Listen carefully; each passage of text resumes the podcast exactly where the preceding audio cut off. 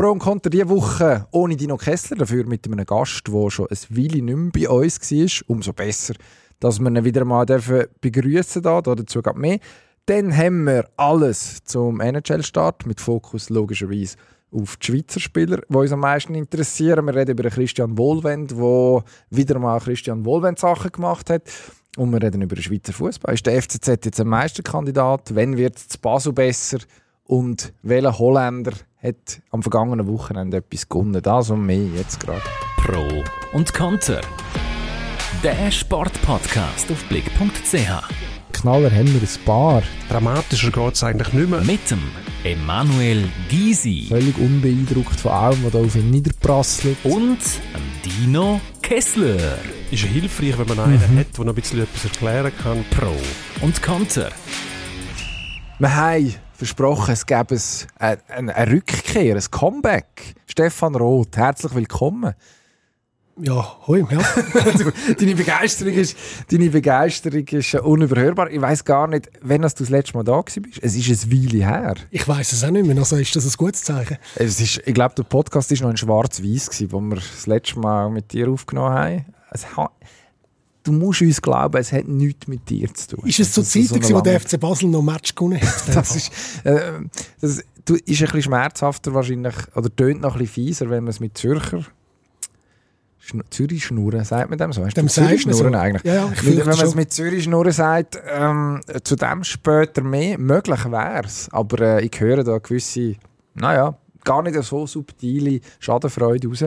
Das hast nur du rausgehört, das ist äh, nicht vorhanden. Meinst ich weiß es nicht. Vielleicht können sich dann unsere Hörerinnen und Hörer dazu äußern bei Gelegenheit. Wie schadenfreudig ist der Herr Roth auf einer Skala von 1 bis 93. Minute oder irgendwie so. Ich hätte ja auch können sagen, das sind noch Zeiten gewesen, ah, nein, aber das wäre nicht wahr, wo Manchester United noch Match gewonnen haben, aber es ist, äh, ich glaube, das die Krise ist anhaltend. Nein, so lange ist es nicht her. Ich glaube, das ist das Audioformat äh, Podcast noch nicht ganz so beliebt gewesen, wie es jetzt ist.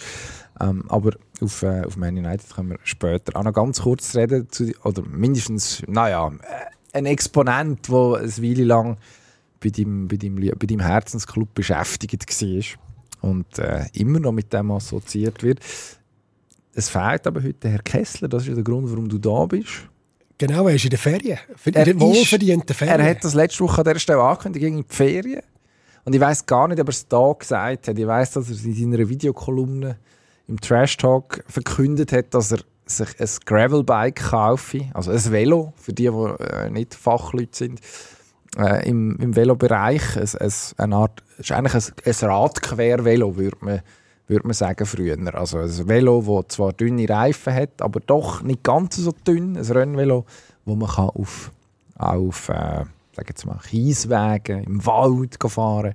Ein Gravelbike. Und, und er hat ja auch eine Warnung dort ausgesprochen, oder? dass er äh, in der Region Greifensee äh, die Gegend unsicher wird machen und dass man die Flucht ergreifen bevor er kommt. Oder? Genau, und weil wir ähm, zwei Sachen eigentlich im Kopf haben. Zum einen, wenn wir über Sport debattieren, aber gleichzeitig ist uns auch die öffentliche Sicherheit selbstverständlich ein Anliegen. Können wir eine vorläufige Entwarnung geben? Im Raum greifen sie. Das Velo ist noch nicht angekommen. Genau. Scheinbar. Also ja. man hat es bestellt. Scheinbar auch schon vor doch jetzt über einer Woche, wenn ich richtig informiert bin. Und wir haben nachgefragt äh, beim Kollegen Kessler, Stand 9.10 heute am Morgen am Dienstag ist also das Velo noch nicht angeliefert gewesen. Äh, dazu noch ähm, neben der Information sind uns noch äh, Theorien geliefert worden, dass es offenbar der Velo, im Velohandel an und für sich sehr gut ging und man es nicht nötig hätte zu pressieren. Wir sind also gespannt, wie sich das an dieser Front entwickelt. Aber darum Gefahr im Moment nicht in der Region Greifensee, sondern in der, auf allen Golfplätzen der Schweiz, wo der, Dino äh, die Ball durch die Gegend haut. Ja. Es droht der ein oder andere Querschläger. Wir wünschen auf jeden Fall gute Ferien. Und wenn er Glück hat, ich glaube am Sonntag kommt es schiffen, hat er pünktlich auf den Winter eingebraucht das Gravelbike, also perfekt. Ja, eben, das ist ja dann wichtig vor allem. Ach, absolut. Nein, ich sehe, ich sehe ihn schon mit der Regenhose und ich hoffe, er hat ein Schutzblech dran montiert. Ich weiß nicht, bist du auch ein Velofahrer? Oder, äh, ich bin Velofahrer. Und ja. auch ein Schlechtwetter-Velofahrer? Oder wie ich ein Schönwetter-Velofahrer, nur bei Sonnenschein? Also, nein, ich bin kein Schlechtwetter. Ich bin Kaltwetter, gr grundsätzlich ja. Also man kann ja, das ist ja der Fluch am, am Velofahren, man kann sehr viel Geld investieren in alles, wo, also auch ins Velo, aber auch in alles, wo peripher mit dem Velo zu tun hat, zum Beispiel verschiedenste Witterungen. Stichwort Neopren. Kann, man sich, kann man sich ausrüsten dafür. Es gibt, es gibt von den von den ganzen Radsportherstellern, wo die, wo die Trikots zum Beispiel herstellen, selbstverständlich auch Winter, also Frühling, Sommer, Herbst und Winter. Es gibt für jede Witterung eigentlich, eigentlich äh, eine Ausrüstung. Unter anderem habe ich, äh, also ich besitze so ein paar Überzieher für die Veloschuhe, dass man nicht kalt bekommt. Weil die Veloschuhe logischerweise relativ dünn sind und dann ist wie so ein, sieht aus wie ein Polster, wo, wo wahrscheinlich gar nicht so fest etwas wird nützen, wenn man jetzt einen Schlag drauf bekommt oder so, aber es hält warm. Also man kann, man kann sehr viel Geld liegen ich hoffe, dass der Dino daran gedacht hat, dass er aber pünktlich auf die Regensaison... Aber das haltet nur die Füße warm, äh, verhindert keinen Sturz und so. Ich hatte im Sommer einen unglücklichen Sturz, gehabt, als ich versucht habe, aufs Velo zu steigen und dann äh, hm. mit Flipflops abgerutscht bin und äh, auf der Schulter gelandet bin, ja, ohne zu fahren. ja gut, also da gibt es zwei Varianten wahrscheinlich, entweder Stützrädchen oder wir wissen natürlich, glaub, das. Flipflops, Flipflops an und für sich nicht ideal. Das lernt, lernt man das nicht an der Veloprüfung schon. Wobei, ich weiß nicht, wahrscheinlich ist das so offensichtlich, dass man das nicht macht. Ich glaube, wir sind vom Thema abgekommen. Ein bisschen, nein, aber das ist natürlich, ich glaube, der Dino hat äh, keine Klickpedale bestellt. Das ist ja dann eigentlich die wahre Freude, als, als Anfänger auf dem Velo zuerst können es entklicken. lernen klicken und entklicken und es nicht rechtzeitig schaffen und dann der Moment, wo man merkt, es, es ist spät, es kippt und man kann nichts mehr machen. Und, also wir hatten mal in, äh, was ist das gewesen, auf dem Heimweg aus dem Sieltal, ähm, irgendwie dort Höhe Leimbach oder so gibt es eine Ampel und dort bin ich also eigentlich vor einem, vor einem Töfffahrer herrlich. An der Ampel habe ich angehalten, der ist von hinten so hergefahren, ist so schräg hinter mir gefahren. Ich bin umgekippt und einfach nur laut gehört rauslachen, was ich ihm nicht verdenken aber irgendwie habe ich auch gefunden. Einfaches Gemüt. Jetzt haben wir auch sichergestellt, dass niemand kann sagen kann, dass der Radsport in diesem äh, Podcast zu kurz kommt. Genau, richtig. Also liebe Grüße an unseren äh, Veloreporter-Kollegen Matthias Germann. Aber reden wir über äh, eine Sportart, die es jetzt äh, erst richtig ernst gilt. Wobei, wenn wir über Eishockey reden, selbstverständlich wird auf Schweizer Eisfelder schon ein Weile ähm, richtig gespielt. Aber wenn wir über den NHL reden, wo in der Nacht auf einen Mittwoch, wir nehmen am Dienstag, 10. Oktober auf, also falls sich schon ein wahnsinniges Bahnbrechen sollte zutragen am, äh, am frühen Mittwochmorgen, dann haben wir das leider nicht mitbekommen. Dann müsst ihr uns, äh, das müsst ihr uns verzeihen. Wir wollen kurz einen Blick werfen über einen grossen Teich, wie das sich anlässt, könnte für äh, vor allem unsere Schweizer, ich glaube, wir müssen uns Zehn Stück sind es die Saison bis jetzt, die die Saison in Angriff nehmen und drei haben wir noch in der Hinterhand in der AHL, oder? Wir sind schon, wir sind schon mehr gewesen, habe ich das Gefühl. Ja, jetzt, jetzt verlässt du auf das Gefühl und du hast natürlich sicher recht. Es, es, es ist ja unser einziger Ratgeber in diesem Podcast, das Bauchgefühl, das ist ja auch so interessiert. Von dem her, logisch. Aber ähm, wir haben, wir haben im, im Vorbesprechen uns überlegt, wie wir das am besten aufdröseln. Und ich denke, es macht Sinn, wenn wir, wenn wir, uns, äh, wenn wir uns an der Schweizer entlang hangeln, dann wird es die eine oder andere Storyline wahrscheinlich geben, die man sowieso dann auch noch, kann, auch noch einflechten kann. Aber lass uns, lass uns, über die, lass uns über die ganzen Schweizer reden, die sich, die sich äh, in Übersee versuchen, kann ich fast sagen. Es tönt immer so ein bisschen herablassend, weil wenn es in den NHL geschafft hast, dann kann man eigentlich nicht unbedingt von Versuchen reden.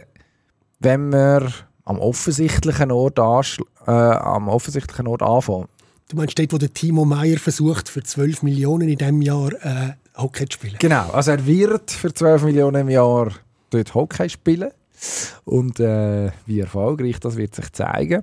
Ähm, New Jersey hat ja nicht nur den Timo Meyer, ist eigentlich der späteste, der, der, der neueste äh, Schweizer, Schweizer Schrei dort. Also wir haben vier New Jersey Devils, und ich habe vorhin zum Mittag gesagt, hm, es wäre eigentlich fast lässiger, wenn es eine andere Franchise wäre, weil New Jersey immer so ein bisschen als, naja, so ein bisschen als Anhängsel von New York überkommt. Ähm, vielleicht ändert sich das jetzt gerade ein bisschen. Also nicht, ich glaube nicht im grossen Kontext in Bezug auf, äh, wie in den USA New Jersey wahrgenommen wird. Aber, aber du meinst nicht, dass die Leute okay technisch. von Manhattan raus auf New Jersey reisen, um dort können zu leben, weil es einfach besser ist. Es ist nicht so sexy New Jersey auf den ersten Blick, oder? Man denkt da irgendwie an Abfallmafia Sopranos genau, genau. Autobahnausfahrten. Genau. Und, ja. Bruce Springsteen immerhin, ein berühmter Sohn von New Jersey. Es gibt, es gibt ja dann doch ein bisschen ein bisschen Kultur und ich glaube auch ganz nette Ecken, also wenn man so mitbekommt, wo, wo die vier New Jersey Devils, wir sagen, nehmen jetzt einen Timo Meyer, Nico Hischer, Jonas Siegenthaler und Akira Schmid wohnen, dann äh, scheint es denen dort gut zu gehen. Also so, so schlimm, so verheerend ist es nicht. Ich glaube, Jersey City ist so ein bisschen der, der Hotspot für, für ähm, Hockeyspieler von den New Jersey Devils. Ich habe mal Thesen entwickelt und das ist wahrscheinlich nicht sehr eine kontroverse These. Wenn man ein bisschen Geld hat, kann man es überall schön haben. Müssen wir mal ein bisschen darüber nachdenken. Da könnte etwas dran sein. Du hast vorhin gesagt, und damit schon beleidigt, Timo Meyer hat ein bisschen Geld. 12 Millionen Vertrag unterschrieben für die nächsten, jetzt müssen wir es ausrechnen, aber bis 2031 läuft der Vertrag. Sehr lange, also es ist ein 8-Jahres-Vertrag, wenn wir uns nicht völlig vertun, oder? Und äh, es sind nicht 12, Jahr pro, äh, 12 Millionen pro Jahr, aber in diesem Jahr sind es 12 Millionen, weil es halt äh, Signing-Bonus von 6 Millionen dabei sind.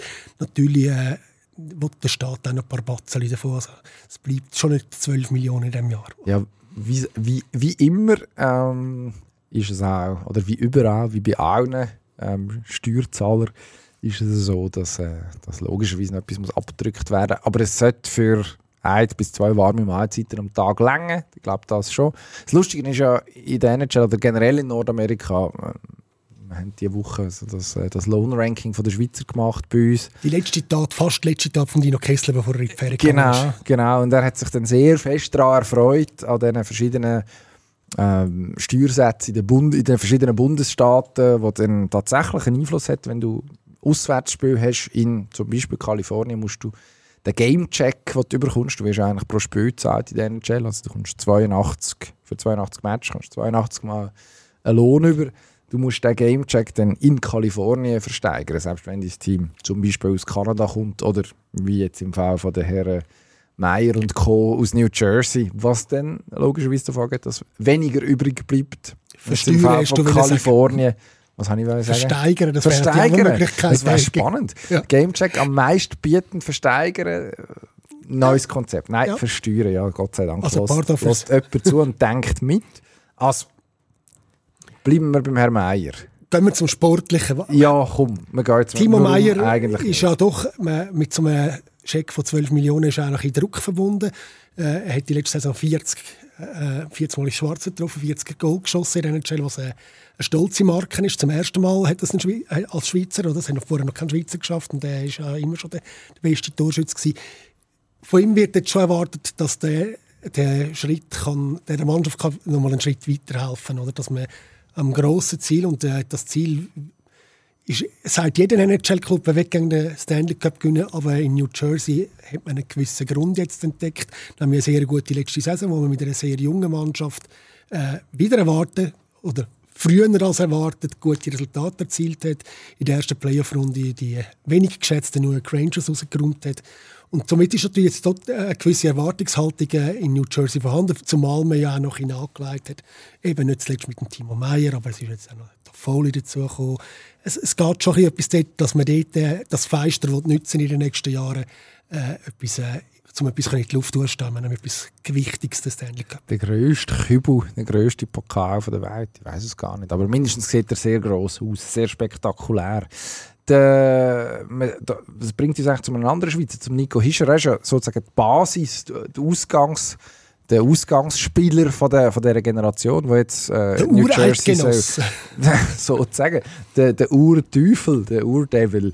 Ähm, ist, du hast, vorhin, hast mir das vorhin gesagt, ich will mich da nicht mit fremden Federn schmücken, der dienstälteste Spieler im Kader ähm, das ist noch verrückt. Ich habe das auch nicht nachgerechnet, sondern auch nur immer gelesen, muss ich zugeben. Also so viel zu den fremden. Ja, deine, deine Quelle, hoffentlich ist deine Quelle gut in dem Fall.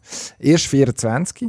Ähm, ich, es kommt mir vor, als wäre es gestern gewesen, wo ich, äh, wo ich äh, auf Chicago gereist bin, an NHL Draft, wo die grosse Frage war, ist es, ist es der Nico Hischer, der als First Overall Pick gezogen wird, oder ähm, der Nolan Patrick, damals 50-50 äh, Ich glaube, das ja, kann man so sagen. Tendenziell äh, Hischer wieder so ein bisschen Aufholjagd müssen machen über das Jahr, weil Patrick hat man schon lange gewusst, Jahre vorher, okay, da kommt einer, der müsste gut sein. Ähm, richtig, richtig gut. Und, und dann ist da der Schweizer gekommen, der ähm, in, der, in der kanadischen Juniorenliga für Furore gesorgt hat. Im Nachhinein ist der Fall klar, Zumindest, hat, zumindest in der Frage ist er Patrick. Genau, ich wollte sagen, es hat entweder einer von den zwei Verteidigern hinten dran können sein. Also es war ein Wahnsinnsdraft dort. Ja. Im Nachhinein muss man sagen, also wir reden vom Jahr 2017, stimmt das überhaupt? Das müsstest du wissen. Du bist ja, in dem Jahr ich auf der Welt und vor Ort Ich frage mich jetzt gerade, wann bin ich dort gewesen?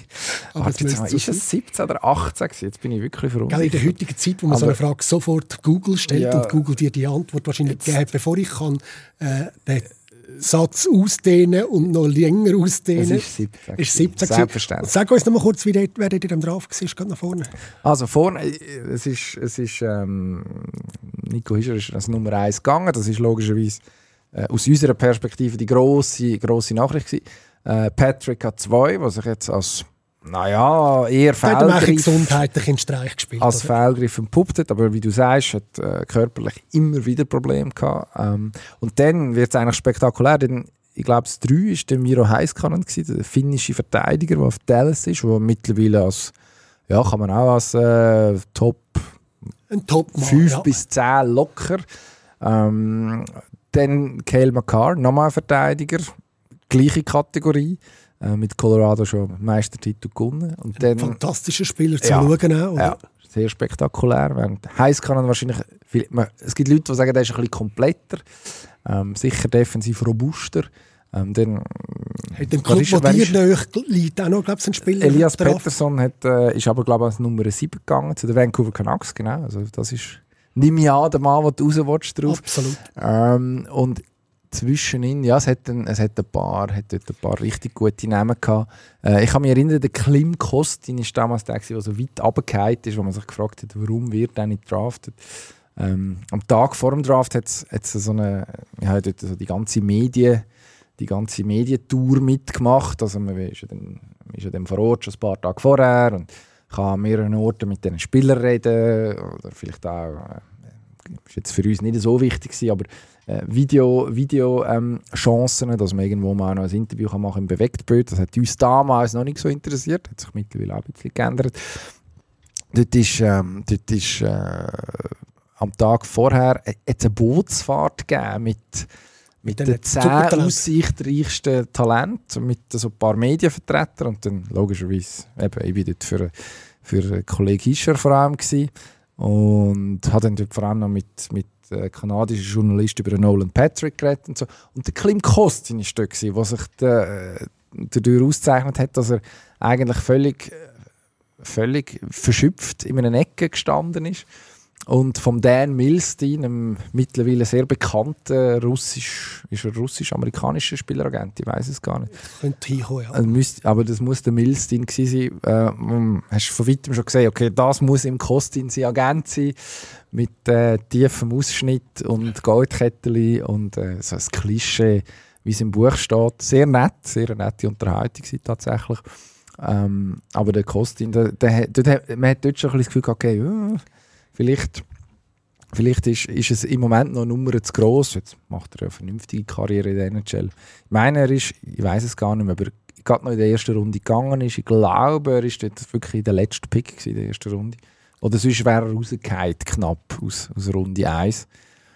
Hat dort so ein paar so Fälle gegeben. Gabe oh. Villardi. Unsere nordamerikanischen Kollegen machen sich einen Spass daraus, jeweils die Drafts von früher nochmal zu machen, was wär, wie wäre es, wenn es heute wäre. Und dann kommt man doch einmal zum Schluss, dass wahrscheinlich der Nico Hischer, obwohl er ich meine, da gibt es nicht viel auszusetzen an seiner Karriere. Er ist jedes Jahr besser und besser. Er die letzte Saison fast einen Punkt pro Spiel gemacht, ist defensiv eh sehr solid. Dass man auch davon könnte ausgehen dass sogar jetzt in dieser Saison für eine Trophäe langt, das beste Defensivstürmer, jetzt wo der Patrice Bergeron, der Seriengewinner von dieser Trophäe, äh, zurückgetreten ist. Anyway, guter Mann, der Nico Hischer, aber zoberst würde er jetzt nicht mehr draft, er wäre immer redraft. Cool. Es gibt verschiedene äh, Szenarien, natürlich, jetzt gerade vorher, weil wir ja eben Google zur Hand haben, äh, ein, ein Beispiel genommen, dann ist dann irgendwie äh, der Kale Makar äh, zoberst, dann gäbe es dann eben Elias Pettersson auf zwei, wie, wie hätte die dort, was gesagt, was ich jetzt gefunden habe, Jason Robertson von Dallas wird sehr hoch eingestuft, das wäre dann auf dem 3 gewesen, er ist ja erst als 39 gegangen. Also so ein Draft hat schon seine Tücken, oder? Es geht dann irgendwie weiter. Eben mit Miro Heiskanen von Dallas haben wir ja schon gestreift. Äh, Robert Thomas, wo mhm. äh, ich glaube, mache ich nicht falsch, ist jetzt St. Louis, oder? Ja. Ist damals aber wäre dann nach dieser Rechnung in Vancouver gelandet. Das wäre ja, eben, du bist recht glücklich mit dem äh, Elias Peterson. Das soll jetzt einfach den Vertrag verlängern, genau. Äh, Klim Kostin übrigens tatsächlich Nummer 31 gewesen, damals, also der letzte das war ja das erste Jahr, wo die Las Vegas Golden Knights dabei waren äh, im Draft. Also, damals hatten wir 31 Teams. Gehabt. Das war der letzte gerade noch. Ich glaube, St. Louis hat dort nochmal reingetradet in die, in, die, in die erste Runde, um sich den Herr Kostin noch holen als letztes. Und um das noch ganz kurz aufzugreifen, CBS hat ja das Ranking gemacht, wenn ich es gerade drauf geschaut habe. Dann wäre Nico Hischer auf dem 7. gewesen, bei den New York Rangers. Und dann wärst du auch wieder happy gewesen, dann wäre es nicht in dem unsexy New Jersey gewesen. Aber jetzt äh, das wär's, Ende des Jetzt haben wir es also geschafft. Der Herr Kessler ist nicht da, wir sind trotzdem abgeschweift. Also vielleicht liegt es gar nicht an ihm, sondern an mir. Jetzt hätten wir, hätten wir das auch geklärt. Zurück zum Sportlichen. Nico Hischer, auch wenn wir jetzt sagen, hm, äh, in seiner Draft-Klasse gäbe es noch, gäb's noch andere, die wo, wo ihn mittlerweile hm, auf sehr, sehr hohem Niveau überflügeln. Oder man könnte argumentieren, dass sie ihn überflügeln. Ähm, es spricht vor allem dafür, dass, dass, der, dass der Jahrgang sehr gut war. Genau. Und ähm, eben, Hischer ist Captain in New Jersey, ist, äh, ist dort sehr schnell eigentlich in die Rollen hineingewachsen, also nachher noch ein, zwei Mal besucht und auch gemerkt, also man redet sehr, sehr, man hat eine sehr, sehr hohe Meinung von ihm, als, als, sowohl als Charakter als, als, als was sein Entwicklungspotenzial angeht, logischerweise. Und jetzt ist die Entwicklung an einem Punkt, wo man, wo man um ihn herum, und eben, es sind dann nachher natürlich noch ein paar interessante Detail, Teile dazugekommen. Also mit dem Jack Hughes nochmal ein äh, Sehr guter Spieler Center. von der Spitze von der Dra vom Draft. Eigentlich jetzt der Nummer 1 Center in New Jersey, glaube das kann man so sagen. Wobei 1 und 2 dort, genau. naja, kann man, kann, man, kann man wahrscheinlich relativ frei hin und her schieben. Ähm, ist er sicher defensiv stärker. Ähm, also, es gibt Leute, die sagen, sagen ja. ein besseres Allround-Game und die Hughes, äh, ja, dort ist dort schaut man an, wenn er spielt. Das ist definitiv so. Ähm, und das, macht ja auch New Jersey, das gibt ja New Jersey auch wahrscheinlich die, die Basis und, und auch darum kommt der Druck, dass man sagt, mit, den, mit dem Double Punch, mit diesen beiden Center, das haben die wenigsten Mannschaften so, so stark aufgestellt auf diesen beiden Schlüsselpositionen, dass man in den nächsten Jahren einfach in New Jersey etwas muss holen muss.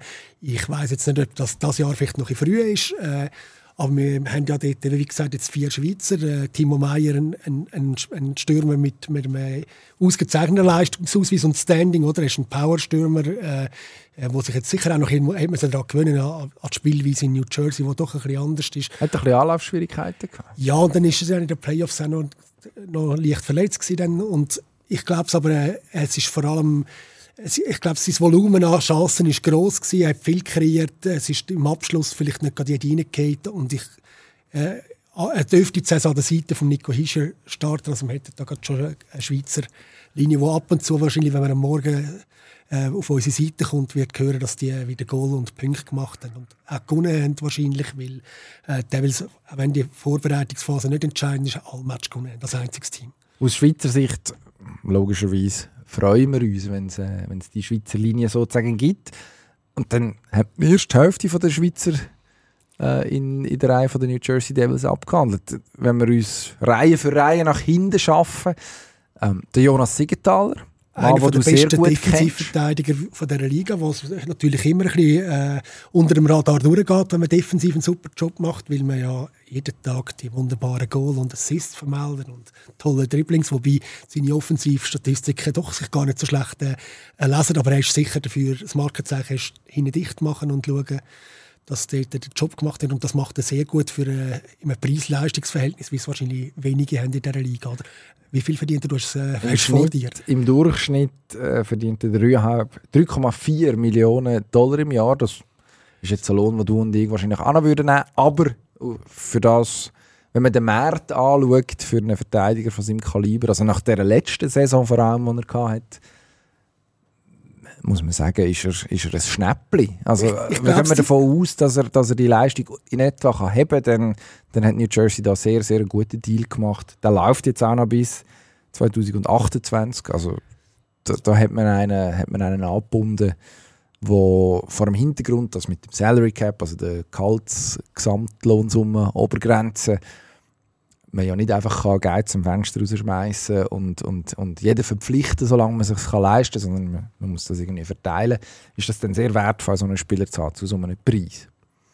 Und dann gibt es noch den vierten Schweizer, äh, Akira Schmid, wo fast der spannendste. Fast der spannendste und auch der, was wahrscheinlich wo am meisten in dieser Saison zu gewinnen und zu verlieren hat. Oder? Er ist die letzte Saison in den Playoffs eigentlich äh, zur Nummer 1 geworden in dieser Serie gegen New York Rangers und hat, steht auf dem Kopf gestanden, ist der grosse also man Held. sagen, ist Goalie, für die, Goalie, die das, ja. das noch nicht gerade nicht präsent haben. So manchmal haben wir den Namen dann gleich noch nicht können sagen, weil Akira Schmid, wie lange ist er jetzt in Übersee? Ich glaube zwei Jahre in der Organisation von New Jersey, hat ähm, in der ersten Saison sechs Matches gemacht und in der zweiten 18 in der Qualifikation und dann in den Playoffs, ich muss schnell spicken, neun.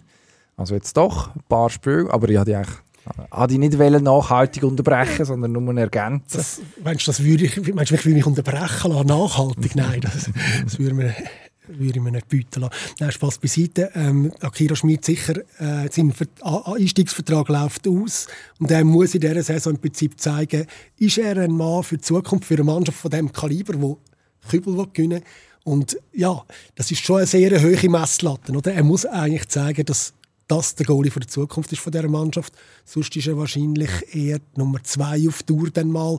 Und er hat auch noch einen jetzigen Konkurrent, für den das eigentlich fast das Gleiche gilt, der, der Wanacek.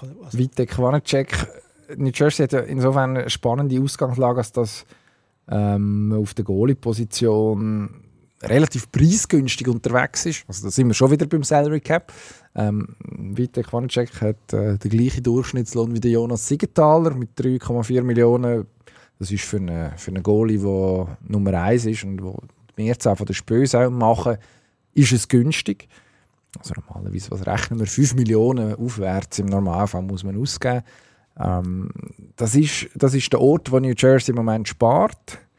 Ähm, das spricht, das ist ein Argument, warum es, warum es Akira Schmidt sicher auch gute Chancen hat, in, der, diesem Kader die Chance überzukommen. Also sein, sein Jahreslohn ist, wenn er oben bleibt, äh, rund 850.000 US-Dollar. Also wenn wir den Jonas Siegenthaler als Schnäppli bezeichnet haben, dann ist das, ist das ähm, noch, eine, noch eine Stufe darunter. Sollte der Akira Schmid in der Lage sein, die Leistung zu bringen, die er letztes Jahr gebracht hat, wo er sich ja eigentlich vorgestellt hat als Goalie, der durchaus etwas kann erreichen in der Zukunft.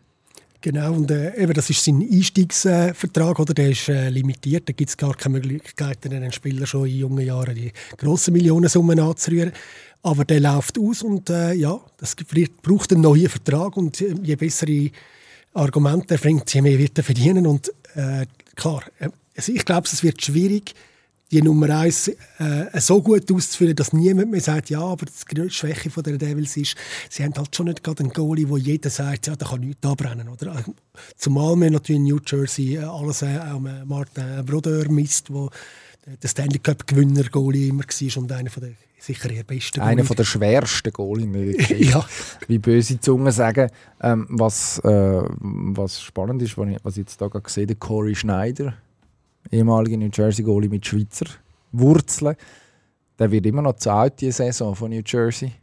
Äh, 2 Millionen kommt der noch über. Also der kommt mehr als doppelt so viel. Der hat seine Karriere jetzt beendet. Das ist der bestzahlte ähm, Schweizer Goalie im Kader von den New Jersey Devils, wenn man so will. Genau, der hat nach, äh, ja, die Karriere ist jetzt ein bisschen ausgefranselt, muss man sagen. Am Schluss mit, ich glaube, wirklich auch Verletzungen, die ihm das Leben schwer gemacht haben. Aber wenn wir jetzt noch beim Corey Schneider bleiben, dann äh, kommen wir äh, wahrscheinlich nie, nie mehr zu anderen Sportarten, also zu äh, zum Eishockey. Ich glaube, wir müssen ein bisschen also, Bring es kurz auf den Punkt. New Jersey will Grosses diese Saison. Man hat investiert, man hat vier Schweizer, eine Voraussetzungen gegeben. Was kommt raus am Schluss? Also ein Stanley Cup zu gewinnen, würde mich jetzt zu dem Zeitpunkt äh, sehr überraschen, weil die, so eine Entwicklung geht wahrscheinlich einfach nicht so schnell. Äh, ich will aber auch nicht äh, an Makiro Schmid die Schuld in die Schuhe schieben, wenn es dann nicht so lange. Ah so? Ja, es ist einfach noch zu früh. Gut, also wir sagen... Playoffs erreichen, ich sage eine zweite Wissen, Runde mindestens im, erreichen. Im ja. Wissen, dass ich im nächsten Mai in, äh, in Nordamerika Ziegen denke, an der US-Ostküste kann ich das New Jersey Playoff spielen? Das wäre dann die zweite Runde wahrscheinlich oder schon dritte. Gut. Kann ich das einplanen oder nicht? Einplanen, Flug buchen, schauen, das kannst du schauen und äh, einfach wissen, dass es äh, auch schief kann gehen. Ja gut, ja gut. Ich würde dich nicht persönlich darauf behaften, wenn es nicht so kommt. Wechseln wir die Küste. Kevin Fiala spielt äh, jetzt schon ein Weile für die Los Angeles Kings, hat sich dort prächtig entwickelt. Ich glaube, das kann man so sagen. Dort Leistungsträger. LA eigentlich ein Team mit einem ähnlichen Profil wie New Jersey. Relativ jung, sehr talentiert und jetzt auch mit der klaren Idee, den nächsten Schritt zu machen. Ich glaube, äh, in, so einem, in Sportort wie Los Angeles ist äh, Mittelklasse wahrscheinlich auch nicht etwas, was sich auf Tour verkaufen lässt, äh, wenn man gerade in einer Sportart wie Eishockey, wo wahrscheinlich jetzt nicht in der ersten Reihe steht, von, von der Gunst der Leute, die vielleicht ja, von der Klimatik her und allem ist das wahrscheinlich nicht so logisch. Also muss dort sicher muss man etwas machen, um Aufmerksamkeit zu, äh, zu erringen. Und, und ich glaube, die Mannschaft wird, ist auf einem guten Weg und muss auch relativ bald liefern und, und in den Playoffs äh, mal eine Runde überstehen. Sie sind ja jeweils, äh, wenn ich mich nicht schwer täusche, an einer Mannschaft aus Edmonton, haben wir Edmonton Oilers mit den Superstars äh, McDavid und Dreiseitel äh, gescheitert. Und die, äh, eine Mannschaft von diesem Kaliber müssen sie jetzt können überwinden als nächsten Schritt. Und der Kevin Fiala kommt jetzt da auch mehr Unterstützung über, habe ich den Eindruck. Eben mit, äh, Pierre-Luc Dubois. Mir fällt immer der Vorname nicht Dubois, wollte man sagen, aber der, der Nordamerikaner sagt Pierre-Luc Dubois. Vielleicht spricht das da gar nicht so aus. Der, der, der Hockey-Kenner be äh, bekannt aus seiner Zeit in Winnipeg und Columbus. Äh, ein interessanter Spieler, wo man immer hofft, äh, auch sehr früh draftet wurde, wo man immer hofft, dass er nochmal einen Schritt mehr kann machen und vielleicht an der Seite von Kevin Fiala äh, genau passen können, damit der Kevin Fiala auch noch mehr kann buchen kann. Er hat über einen Punkt pro Spiel gemacht letzte Saison, was ein sehr schöner Wert ist und ja, die Klasse, die er hat als Spieler, zum allein einen Match können entscheiden, ist äh, ist ja zweifellos vorhanden. Also jetzt rede ich von Kevin Fiala. Das Erstaunliche aus meiner Sicht, der ist für mich immer schon irgendwie 30 gewesen, der Anze Kopitar, immer noch dabei im Kader der äh, Los Angeles Kings, mittlerweile 36. Also dort vielleicht heute sogar noch mal etwas, wer weiß, wäre noch spannend. Gewinner von, der, von unserer Lieblingstrophäe letzte Lady Saison. Bing Trophy. Lady Bing Trophy, das ist, äh, du kannst es wahrscheinlich besser sagen, was ich für ja, was kommt man ist, Das ist für, für, für den, also wir würden fast sagen, der netteste Spieler. Nein, es ist der fairste Spieler, jemand, der äh, gutes Hockey spielt, aber nicht Gegner abschlägt dabei oder unfair ist, äh, jede Strafminute. Ein, ein fairer Sportsmann. Ein fairer Sportsmann, der aber auch die Leistung natürlich bringt. Und wir haben ja festgestellt, dass dort äh, drei Schweizer das ist eine Stimmen bekommen. Spezialität. Ja, also der Romagnosi hat eine Stimme bekommen, die ein Punktwert war. Das ist ein, die, die Juroren wählen, wählen der erste, zweite, dritte und vierte. Einen hat der Romagnosi als gehabt. Einen hat der Pius Sutter, der sonst wahrscheinlich nicht gerade jeden auf dem, auf dem Schirm hat in Nordamerika, auf dem drei gehabt. Äh, da wir wahrscheinlich nicht allzu lange über Pius Sutter reden, er spielt jetzt in Vancouver, nachdem er vor zwei Jahren in Detroit war. Äh, und der äh, neunte von diesem Ranking oder von, der, von dem Voting ist der Nico Hischer. Den haben wir schon zur Genüge abgehandelt. Also Hischer zweimal in der Grenze, wenn es um Trophäe geht. Zum einen der beste Defensivstürmer, zum anderen fairste Sportsmann, sage ich jetzt mal. Ähm, also dort sind wir gut. Jetzt haben wir den Pius Sutter haben wir eigentlich schon abgehandelt. Und über den Romagnosi müssen wir vielleicht noch ein bisschen ausführlicher reden, wenn wir ihn schon erwähnen. Immer noch in Nashville, immer noch Captain, immer noch auf dem Zenit von seinem Können. In einer Mannschaft, die von außen betrachtet sicher schon mal besser bestückt war. Also man hat letzte Saison so ein bisschen eine Art Ausverkauf eingeleitet. Ähm, hat aber und dann auf halber Strecke zu sagen, halt, halt, halt, so haben wir es doch nicht genau. gemeint, auch wieder neue genau. Leute geholt. Genau. Das ist, eine komische Entwicklung. Ja, ja was bevor ich da lang umschwadroniere, was machen wir uns für einen Reim auf, auf, auf die Saison, die im Romagnosi und seinem Team bevorsteht? Also die Mannschaft hat natürlich zwei gute Argumente. Eins ist der von uns bereits gefeierte Captain der Romagnosi und das andere ist, äh, sie haben einen guten Goalie mit dem äh, Juse Saros. Genau, ein, äh, ein Finn, der gar nicht so gross ist. Das ja, ist, ist relativ klein, aber wir sehen sehr in der Schweizer Meisterschaft, dass kleine Goalies können, äh, etwas zeigen, oder? Ab, das stimmt, aber normalerweise sagt man bei uns, die sind da und nicht in der NHL, weil sie so klein sind. Und, äh, Was wahrscheinlich gar nicht wahr ist, sondern hat es wahrscheinlich andere Gründe. Sie sind einfach nicht so gut wie die kleinen NHL ah, Das ist eine Schutzbehauptung, Schutzbehauptung von den kleinen Goalies vielleicht. Also Saros 1,80 groß, das geschwind nachgeschlagen. Und also der hat man lang da, aus dem Grund auch nicht wirklich auf dem Schirm gehabt, weil er, äh, sein Vorgänger, der Pekka Rinne, auch ein Finn, aber das ist der Hauptgrund vor allem. Deutlich voluminöseren Finn. Nein, aber wenn man die zwei verglichen hat, also wenn man das erste Match gesehen hat mit dem Herr Rinne und dann am nächsten Tag ist sein Ersatzmann, den er dann später überflügelt hat, äh, reingekommen. Das hat, hast, du hast, siehst im ersten Moment mehr Netz rundum um den Goalie. Ähm, was in der, in der modernen NHL und im modernen Hockey generell in der Tendenz schlecht ist, weil wenn man nicht vorbeischießen kann, geht er nicht rein. Aber und auf das habe ich eigentlich auswählen. Eigentlich noch cool, dass es, dass es eben auch dass es Spieler gibt, die so mit außergewöhnlichen Voraussetzungen außergewöhnliches schaffen. Also, das sind eigentlich die zwei Trümpfe in diesem Fall. Genau. Und sie haben natürlich sonst schon nicht schlechte Spieler per se, aber ich denke jetzt auch nicht, dass, dass der, ja, Playoff ist wahrscheinlich das höchste der Gefühle und wird sicher eine Mannschaft sein, die bestenfalls dort äh, drin kann kommen, aber sicher keine garantierte Playoffs dabei sein, was natürlich immer für eine schöne Nachricht für Patrick Fischer ist, für äh, unseren Nazi-Coach, wenn nicht alle die Playoffs möglichst lange mitspielen, das sondern auch die WM kommen. Roman Josi wird dann irgendwann vielleicht auch noch die Frage sein, macht er noch etwas Neues?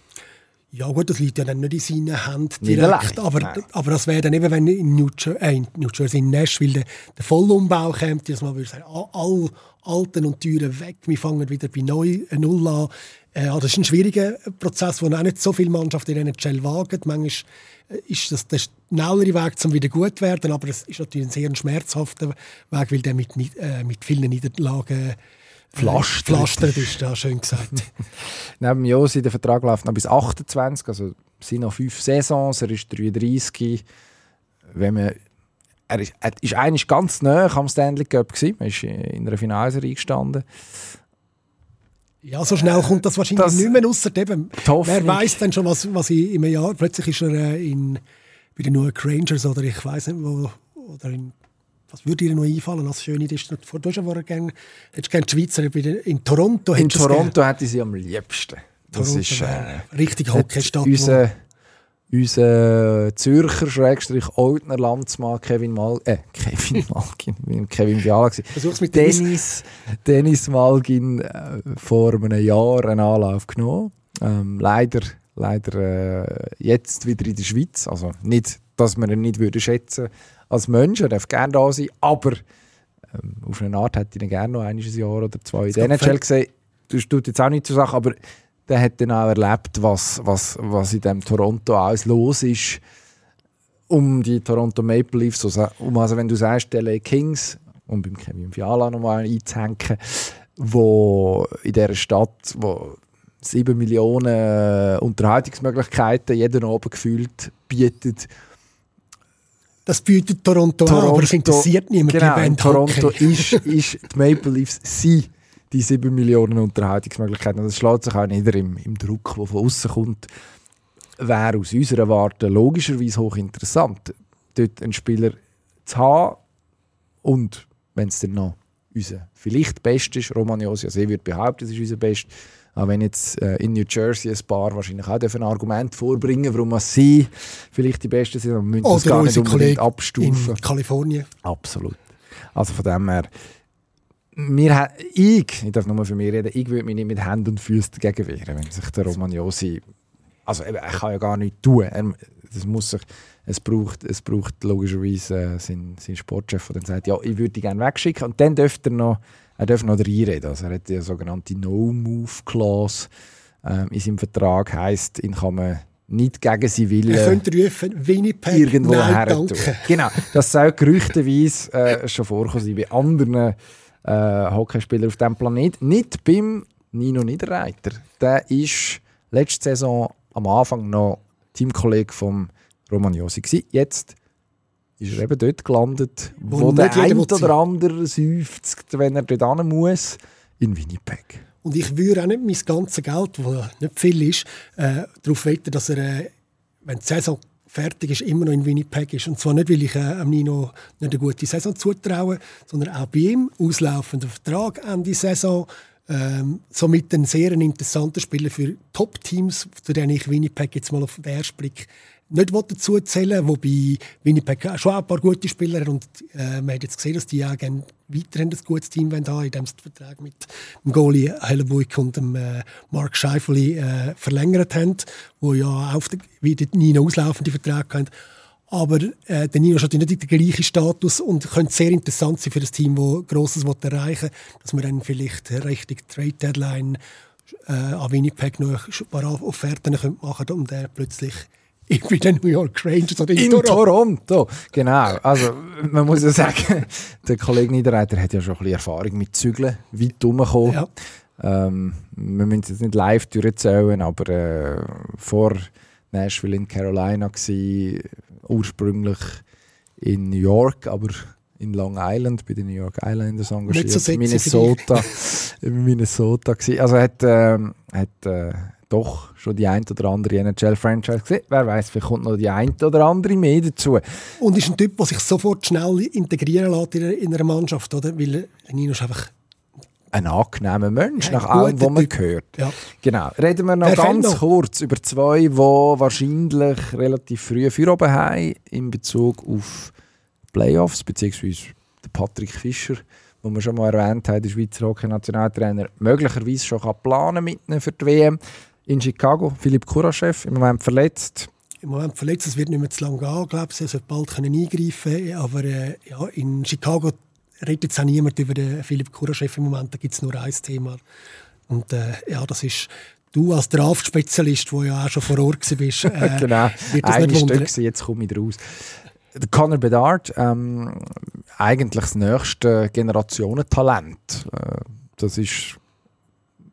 Es gibt ja so, so Draft-Jahrgänge wie der, wo der Nico Hischers Nummer 1 war, wo, wo's- wo man wahrscheinlich Wo man dafür und wieder kann abwägen auch nicht, Genau, wo man sagt, das ist wahrscheinlich der Beste, aber was heißt das denn auf, auf, auf die komplette NHL betrachtet? Und dann gibt es Jahrgänge, Conor McDavid, Sidney Crosby, wo man sagt, okay, das ist einfach das nächste große Ding. Und jetzt ist der Conor Bedard, das ist, das ist ein Kanadier aus, aus dem Westen von Kanada stammend. Der ist, glaube seit, seit Jahren ist eigentlich klar, da kommt etwas ganz Grosses. Das ist noch beeindruckend eigentlich, dass sich das in so jungen Jahren zum einen lässt sagen und dass dann zum anderen so einer bis jetzt unter dem Druck nicht verbricht.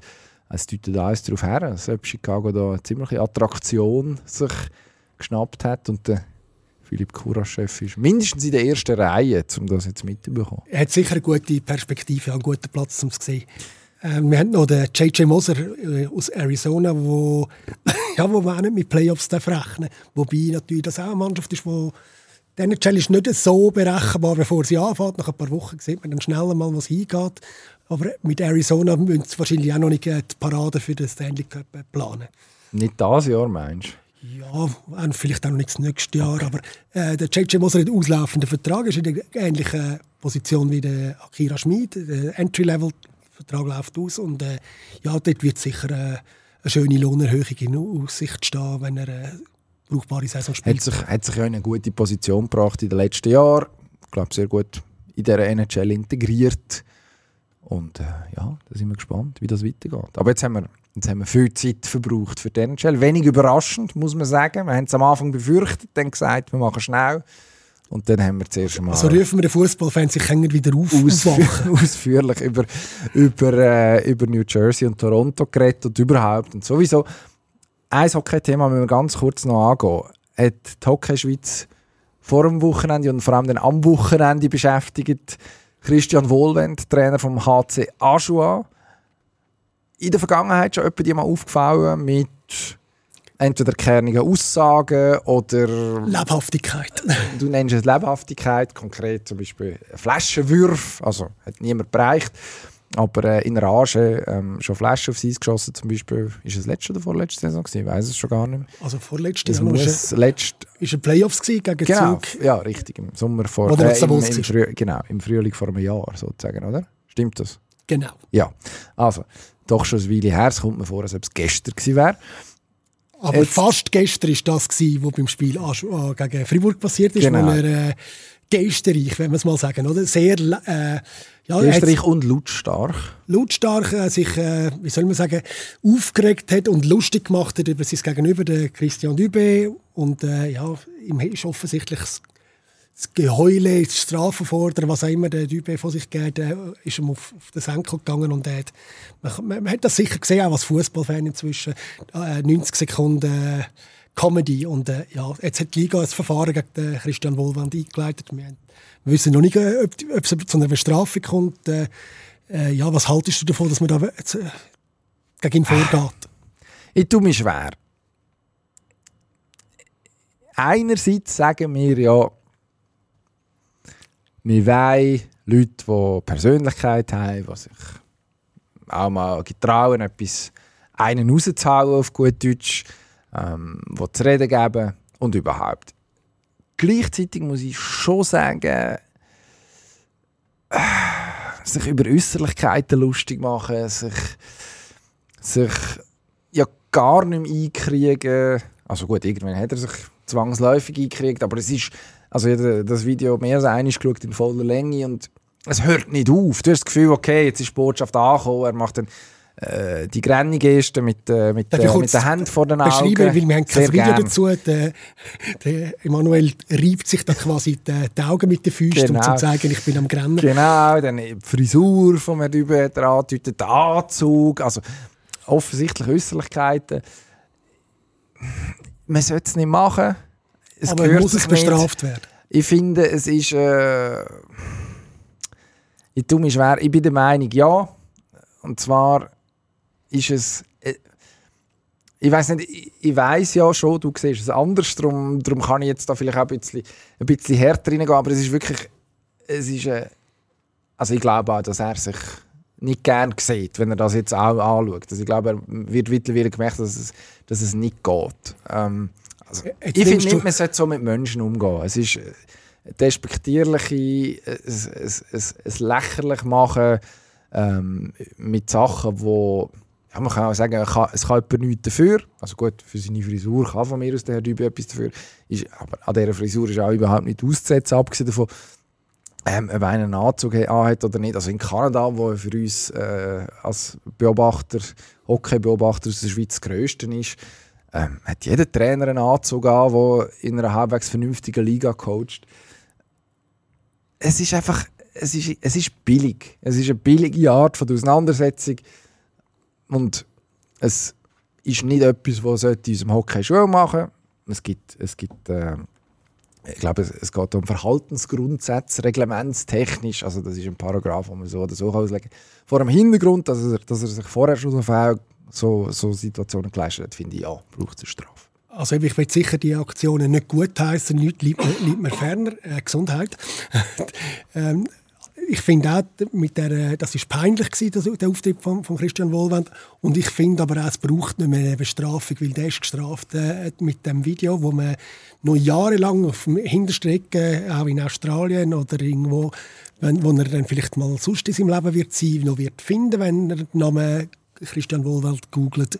Und das ist peinlich. Ja. Es ist äh, eher ein Fall von Fremdschämen. Ich denke, das ist äh, äh, Straf genug für ihn. Da braucht es nichts. Ich finde, man muss, man muss wirklich die Linie neu ziehen. Was, wo will man als Liga einschreiten? Weil man will ja ein bisschen Emotionen drin haben, ein bisschen Leben drin haben.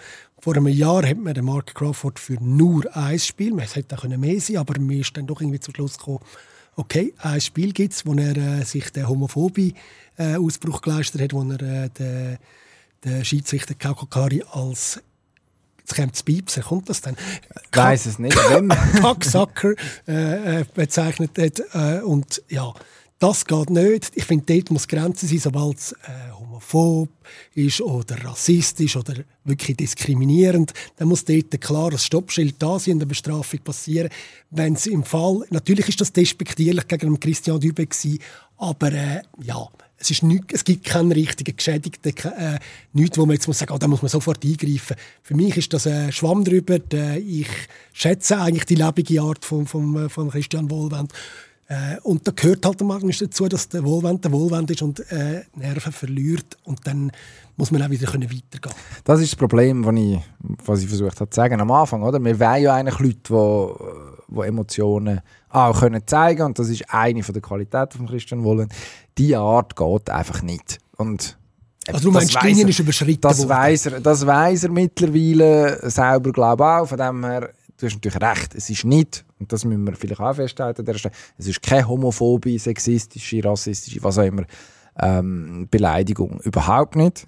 Ähm, ich würde äh, im um umgekehrt natürlich argumentieren, Crawford ist wahnsinnig gut weggekommen mit, der, mit dem einen Spiel. Also, gerade auch jemand mit seiner Vorgeschichte, wo also ist in dem Sinne nicht Wiederholungstäter auf Schweizer Weise, weil er jetzt auch lange weg war, hat aber also Beobachter wissen das, hat äh, in der Vergangenheit sich eigenen Spieler gegenüber schon massive Ausfälle geleistet, ähm, hat dann Besserung gelobt ähm, und wie es so oft ist, da ist schon dem Christian Wohlwend auch, äh, ist, hat er auch schon gemacht, jetzt übrigens nicht mehr, jetzt hat er ähm, was ich finde, eigentlich noch für ihn spricht, gesagt, okay, der Schuh ziehe ich nicht mehr an, aber ich muss jetzt, ich, man kann ihn jetzt einfach messen in Zukunft wieder. Das finde ich, das, das finde ich tatsächlich eine gute eine gute Art, damit umzugehen und zum Crawford äh, zurückzukommen. Der ist natürlich mit einem Spiel wahnsinnig gut weggekommen. Also an einem anderen Ort hat man eine, hat eine, seine Organisation vielleicht einfach gerade, wieder, gerade entlassen nach dem. Da ist man in Zürich sehr, sehr,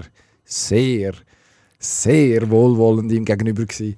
Ähm, Im Moment scheint er es zurückzuzahlen, aber ähm, Gut, das sind zwei verschiedene Ebenen ja, natürlich sowieso. Ja. Und darum, aber, ja. vor, vor diesem Hintergrund, also in, das ist natürlich richtig, der Wohlwend gleich zu behandeln wie der Crawford äh, in der Konsequenz. Das ist auch absurd. Ich finde aber generell, dass man, dass man gewisse Maßstäbe an führende Angestellte von Eishockey-Clubs äh, darf anlegen. Also wir, wir reden da nicht von irgendwelchen Feldweid- und Wiesenclubs, sondern von National League-Clubs.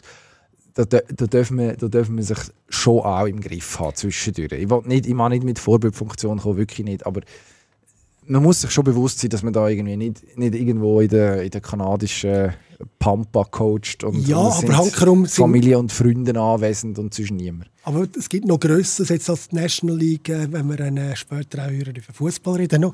Dann äh, kann man zum Beispiel in der Premier League gibt es permanent Trainer, die äh, die, die Linie kratzen von dem, was noch zulässig ist, die an der Seitenlinie toben und tun und äh, aneinander geraten. Das haben wir alles schon gesehen. Und dann geht es auch wieder weiter, ohne dass man gerade sagt, ein äh, Klopp zum Beispiel kann nicht mehr Trainer von Liverpool sein, um nur ein Beispiel zu nennen.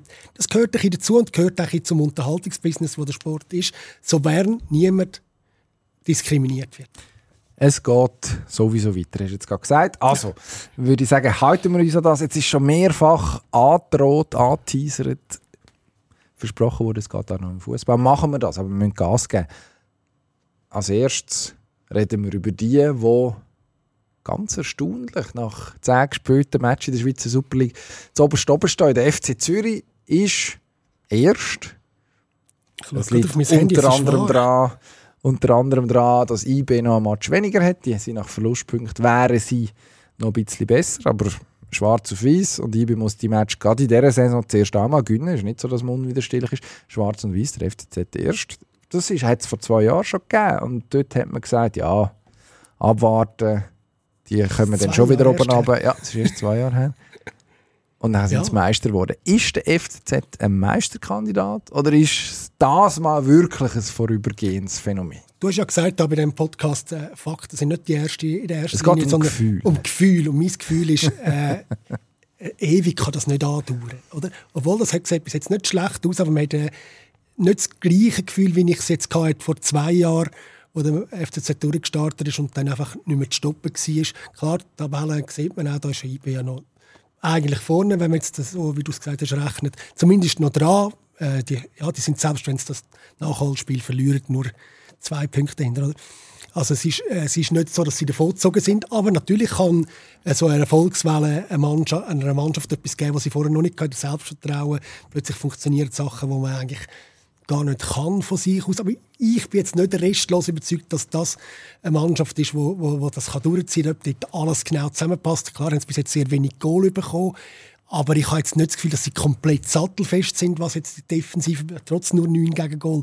Man hat immer das Gefühl, es könnte ein Gegengol geben. Sie, haben, äh, sie könnten ja noch mehr Punkte haben. Sie haben ein paar Punkte verscherzt in, in den Nachspielzeiten. Es fallen mir etwa drei Matches ein. Was war es? Basel, St. Gallen, Servet zurück, von vorne nach zurück. Oder von, vom Neuesten nach, zum Altesten zurück. Oder war noch ein Vierter? Gewesen?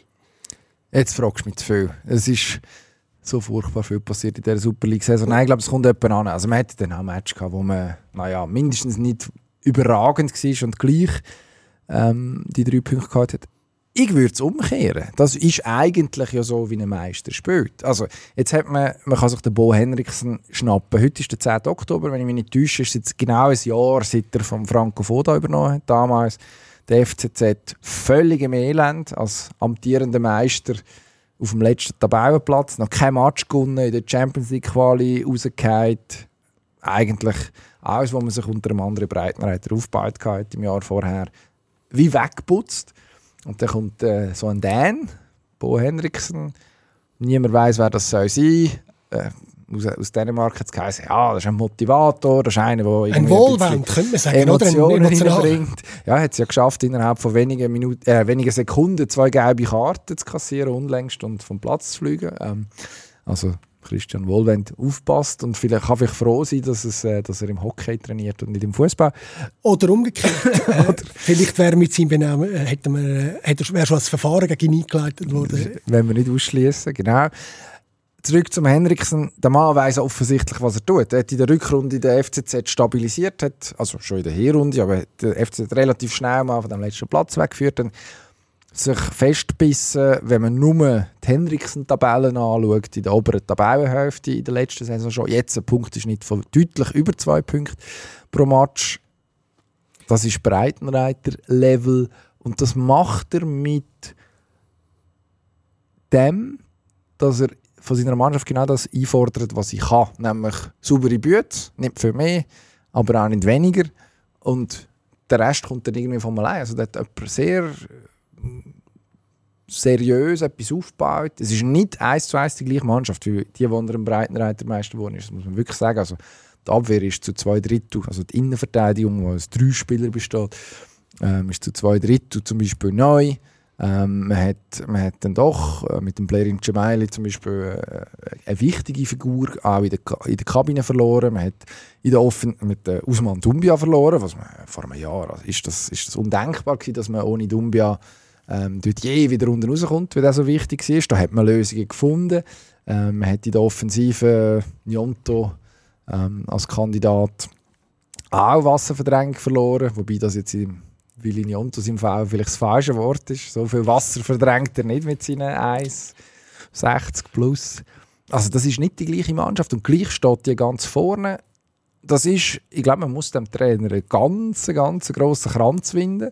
Und es gibt auch keinen Grund anzunehmen, dass das nicht so weitergeht. Ja, also du, Bo Henriksen, Fanclub-Gründer hiermit, äh, ich, ich nehme ihn nicht so als, als, als Betrachter nicht so wahr wie jetzt der Breitenreiter, der alles extrem souverän moderiert hat, schon früh. Auch der Präsident Ganepa oder das Präsidentenpaar Ganepa im Griff gehabt, moderiert hat. Äh, und das ist dann gleich noch ein entscheidender Punkt. Ich glaube, ich sehe äh, den Henriksen nicht so als so, die Ausstrahlung hat er für mich nicht und ich habe nicht das Gefühl, Du hast gesagt, er weiß, was er tut. Ich glaube, eben dort bist du sehr positiv und die sind natürlich äh, durch das Resultat... Also die Fakten sprechen. Ja, wir haben gesagt, aber Fakten wenn wir da gar nicht hören. Du Nein, natürlich. Die Fakten, eben, die Zahlen, äh, vor allem Punktzahlen und äh, ja, die Zahlen sprechen äh, sicher für den Henriksen, aber mich überzeugt er einfach nicht ganz. Und ich habe das Gefühl, irgendwann mal bricht das Kartenhaus zusammen und dann geht der FCZ sehr lange nicht mehr plötzlich und muss dann wieder nachstrampen. Aber ganz runterfallen wäre es nicht mehr. Ja. Top 6 halt, sollte es erreichen nach 33 Runden. Das ist ein gutes Stichwort für unser nächstes Thema. Wir haben kurz hin und her diskutiert. FC Basel, ja oder nein? Es, wird, es haben alle schon etwas gesagt über den FCB, aber noch nicht, es haben noch nicht alle alles gesagt über den FCB. Der FCB hat am vergangenen Wochenende in Bern müssen antreten, hat dort gegen IB 3-0 verloren. Das kann passieren, in der aktuellen Situation sowieso. Das Dramatische ist dann vor allem passiert im Zusammenhang mit dem Match von Lausanne, wo zeitgleich gegen Luzern gespielt hat und gewonnen hat und damit dafür sorgt, dass Basel mit drei Punkten Rückstand, mit nur fünf Punkten aus neun Spielen, auch Basel hat noch nicht zehn Runden ausgetragen, letzten ist. Das ist schon brutal. Wenn also. wird es dort wieder besser? Jetzt haben sie angefangen, schlecht in die Saison, grossen Umbruch im Sommer, mm, ausführlich dokumentiert und diskutiert, dann ausgeschieden im Europacup gegen Topol Kostanay, ein Club, der vor zwei Monaten noch niemand gewusst hat, wie man das schreiben soll, auch nur im Ansatz. Dann hat man in der Liga gegen Winterthur gewonnen, sonst gegen niemand. Man hat gegen alle drei Aufsteiger verloren. Und im Cup hat man zwei Siege gefeiert gegen Unterklassige. Das ist die Bilanz. Dann hat man den Trainer entlassen. Seitdem hat man zweimal verloren. Einer ist desaströs gegen Stadlo Sanussi. Jetzt gegen IB hat man eigentlich eine okay Leistung gezeigt in Anbetracht der Umstände. Ist jetzt aber auch nicht Gefahr gelaufen, dass man den Match gönnt. Aber das haben wir eher positiv noch gewertet, den Auftritt gegen IB. Wenn wird, wenn es jetzt richtig besser? Weil man hat ja dann gleich wieder so Strohfeuer gehabt. Luzern zum Beispiel, der letzte Match von Timo Schulz als Trainer, hat man ja auch das Gefühl gehabt, okay, da, das ist jetzt das ist okay. Dort hat man geführt, hat dann irgendwie in der 81. Minute noch den Ausgleich bekommen.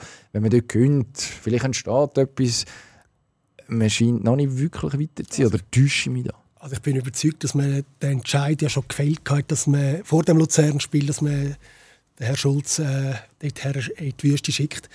Äh, aber man wollte dem Vogel eine, eine, bessere Ausgangslage geben, einen schönen ersten Match gegen Stade Lausanne-Uschi, wo natürlich ein sehr ein zweischneidiges Schwert ist, oder? Ein Gegner, ein Aufsteiger, wo man daheim einfach muss schlagen muss aber wo eben gar nicht so schlecht Fußball spielt. Die, die, die, beeindrucken mich noch, wie, was die mit ihren Mitteln erreichen. Auch Fußballer ist, oder? Es ist nicht äh, einfach nur Beton mischen, Ball führen und dann äh, beten, sondern sie shooten. Äh, gut, aber wir wollen jetzt nicht über Stade Lausanne-Uschi reden.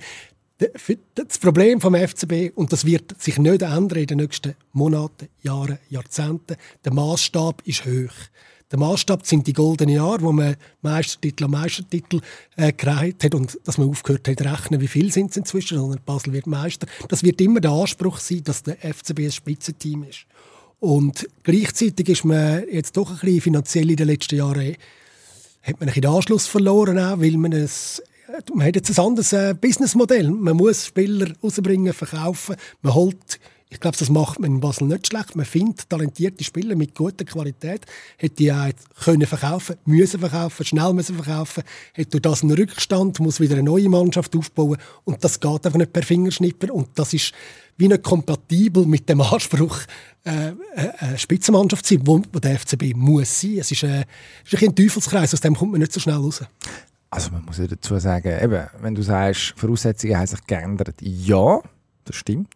Das haben sie jetzt Basel mittlerweile aber auch gemerkt, würde ich sagen. Also damit meine ich jetzt nicht die, die Verantwortlichen im FCB, die selber können rechnen können, denen ist das eh klar. Aber auch die Stadt und die Region, also die Fußball, die Fußballregion, die ja sehr, sehr, sehr leidenschaftlich dabei ist. Ich glaube, das kannst auch du als Zürcher äh, attestieren, dass es, wahrscheinlich, dass ja. es wahrscheinlich keinen Raum gibt in der, in der Schweiz, wo, wo Fußball so wichtig ist.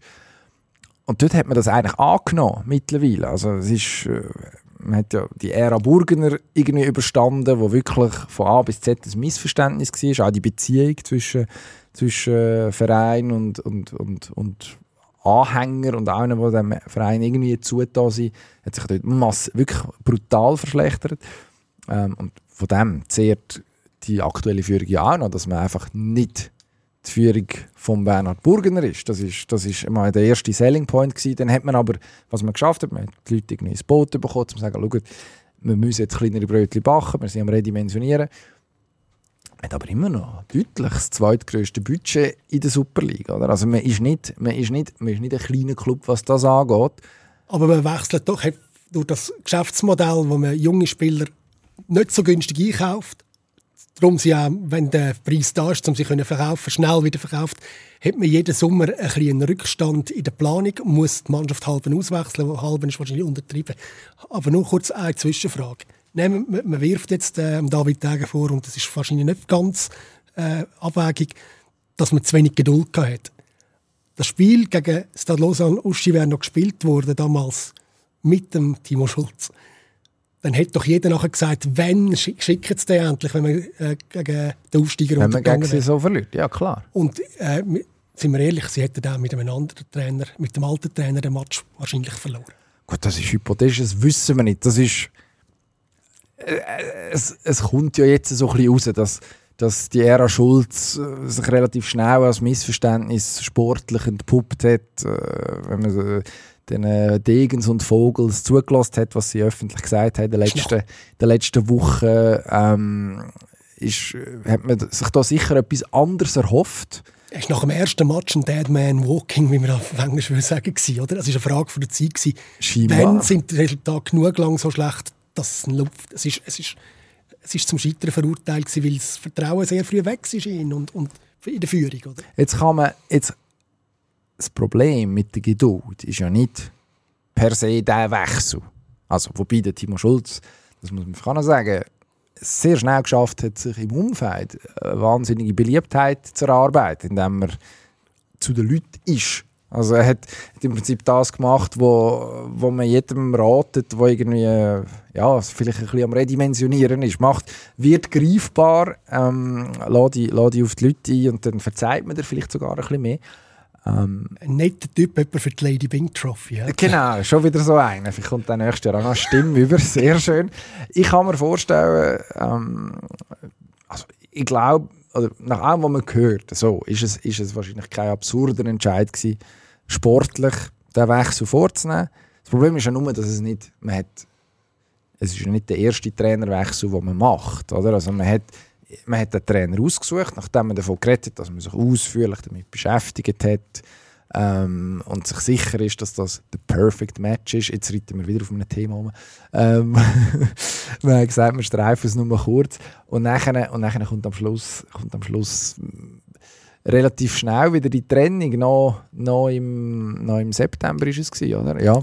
Also, Aber du als Fan von Bo Henriksen, muss man sagen, dort hat der FC Zürich nicht ewig gewartet vor einem Jahr, hat den Wechsel vorgenommen, wenn man den falschen Trainer verwünscht hat, das kann es geben. Das, nein, das muss man machen, nur eben, man hat beim Alex Frey hat man im, nach ein bisschen mehr als einem halben Jahr den Stecker gezogen.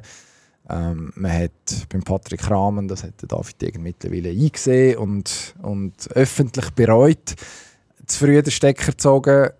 Also man hat, man hat jetzt, ich glaube, die Schuldsentlassung für sich passiert, Fehler passieren, aber man muss sich irgendwann mal festlegen auf den, der richtig ist und dann kommt er dann immer hinterher, ja, vielleicht ist ja der richtige Trainer schon um, es ist der Sportchef, der jetzt äh, beim Alex Frey schon eingesprungen ist und jetzt wieder der Heiko Vogel, der jetzt muss beweisen dass man mit dieser Mannschaft etwas holen kann. Und schlecht sind die ja wahrscheinlich nicht, die Spieler, die man gehabt hat, allein für sich. Du hast es gesagt, also man hat in Basel bewiesen, dass man ein Auge hat, also David Degen und seine Crew, bewiesen, dass man ein Auge hat für Spieler, die Entwicklungspotenzial haben, wo man nachher kann, im Geschäftsmodell entsprechend teurer verkaufen Eben, man kauft sie nicht ganz billig ein.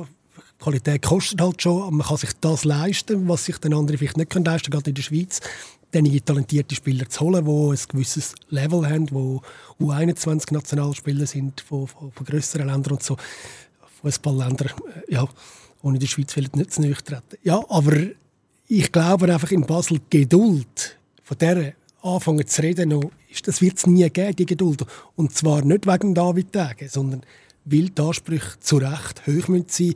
Ich vergleiche das mit Clubs wie der Toronto Maple Leafs, haben wir vorher schon gestreift, oder jetzt mittlerweile auch schon lange erfolglos Manchester United. Oder es gibt Clubs, die sehr erfolgreich sind, haben einfach weniger Geduld, weil, weil die Leute werden schnell hässig, wenn es nicht läuft und, und haben Ansprüche, die, die von, de, von den guten Jahren stammen. Und, und dann müsst, ja, das wird sich nicht ändern, der Anspruch an FC Basel, ein Spitzenteam zu sein. Und von dem sind äh, kannst du es in Punkten sagen, sehr, sehr weit weg. ich glaube, tatsächlich nur schon der Platz 6, und wir haben ja, die Ursprungsfrage ist, kommt es besser?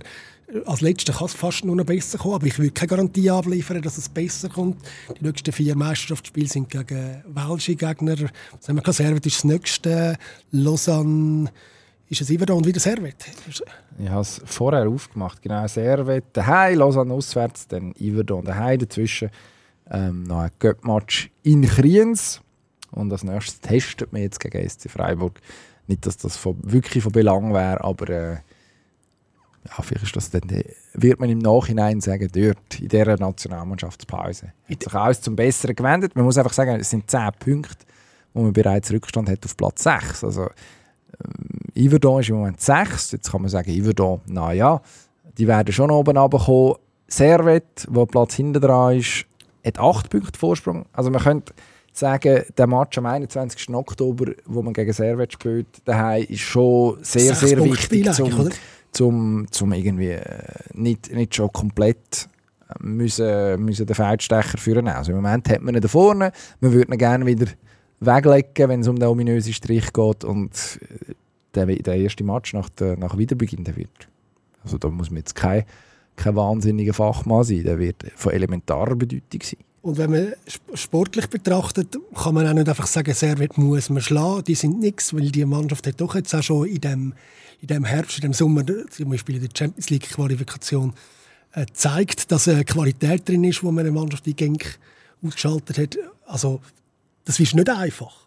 Und darum ist es nicht zwingend so, dass es besser kommt. Gehen wir in Endsport. Endsport.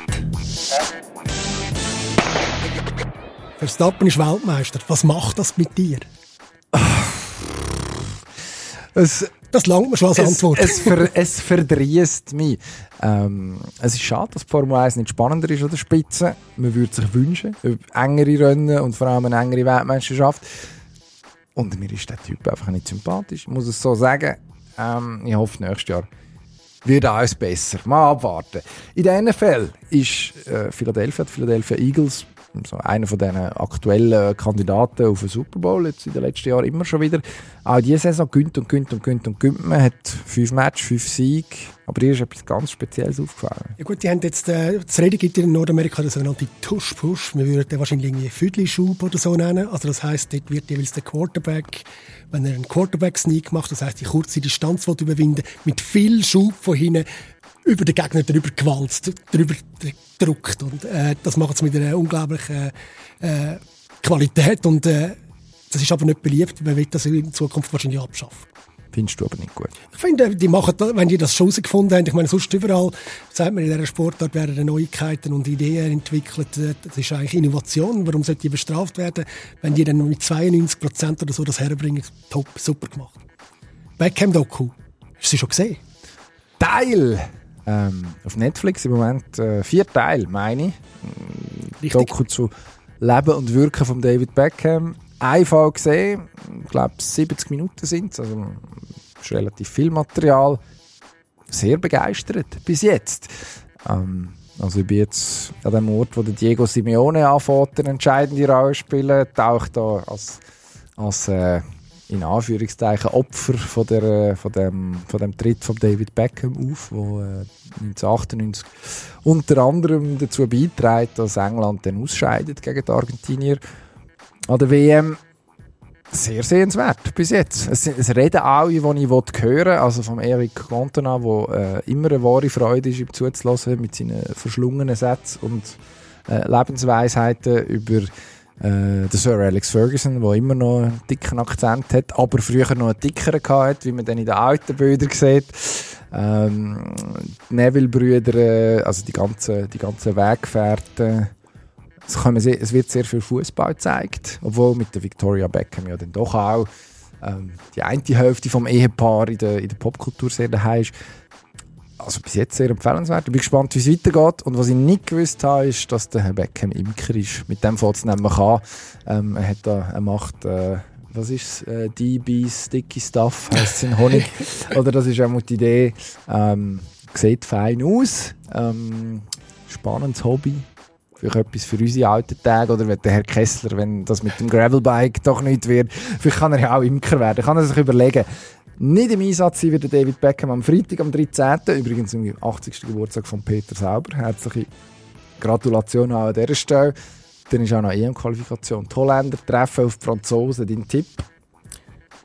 Holland gönnt den Match 2 zu. Also ich sage das nicht nur, weil unser lieber Kollege, der auch schon zu Gast war, Marcel Perren, äh, zittert, weil die Holländer doch ein paar Verletzungsausfälle haben und beim ersten Spiel die Franzosen unter die Rede gekommen sind. Aber ich glaube, äh, die Holländer packen das gegen die Franzosen, die mich nicht ganz überzeugt. Ich glaube, Franzosen... Also wir spielen ja in den Niederlanden, darum gibt es ein 1-1. Aber die Franzosen, die sind einfach... Die haben so die viel Qualität. Die haben so viel Qualität. Es ist ja zur Hälfte mein Podcast und darf ich einfach immer machen, was ich will. Also, du sagst, was hast du gesagt? 2-1? 2-1 für Holland. Also ich sage 1-1 und mit diesen Worten Hast du nicht noch meine Torschütze? Ich habe noch den Torschütze entscheiden. Vote Weichhorst. Also, yes, es geht. Übrigens in der Beckham-Doku ähm, der Freistoßtrick, wo die Argentinier, wenn ist das, ich weiß gar nicht, in welchem Match ist es, aber die Argentinier glänzen, ich glaube, ist es im England-Spiel, machen genau das Gleiche, was der Weichhorst 25 Jahre später im, äh, an, der, an der WM in Katar innen zufügt. Ein Bau, der neben die Mauer gespielt wird und der Spieler, der sie überkommt, schiebt ihn ein. Also, habe ich nicht mehr auf dem Radar gehabt, dass das so ich ehrlich gesagt Aber ist auch schon zwei, drei Tage Aber ich empfehle dir wirklich auch noch Teil 2, 3 und 4 von dieser Doku zu schauen. Also das ohne ich jetzt. zu viel zu verraten. Mache ich jetzt. Dann hören wir auf, um für das und anderes Zeit zu haben. Wir danken recht herzlich fürs Zuhören. Stefan Roth, danke vielmals fürs Kommen. Das war äh, spassig, ja. Habe ich auch gefunden. Und im Bereich Mauer im Moment noch freie Fahrt. Vielleicht in der zweiten Wochenhälfte, je nachdem. Wir haben jetzt keinen Weg mehr, euch hier abzudaten. Habt Sorge auf der Straße. Äh, je nachdem könnte es nicht, nicht ungefährlich sein. Danke, wieder. Pro und Konter.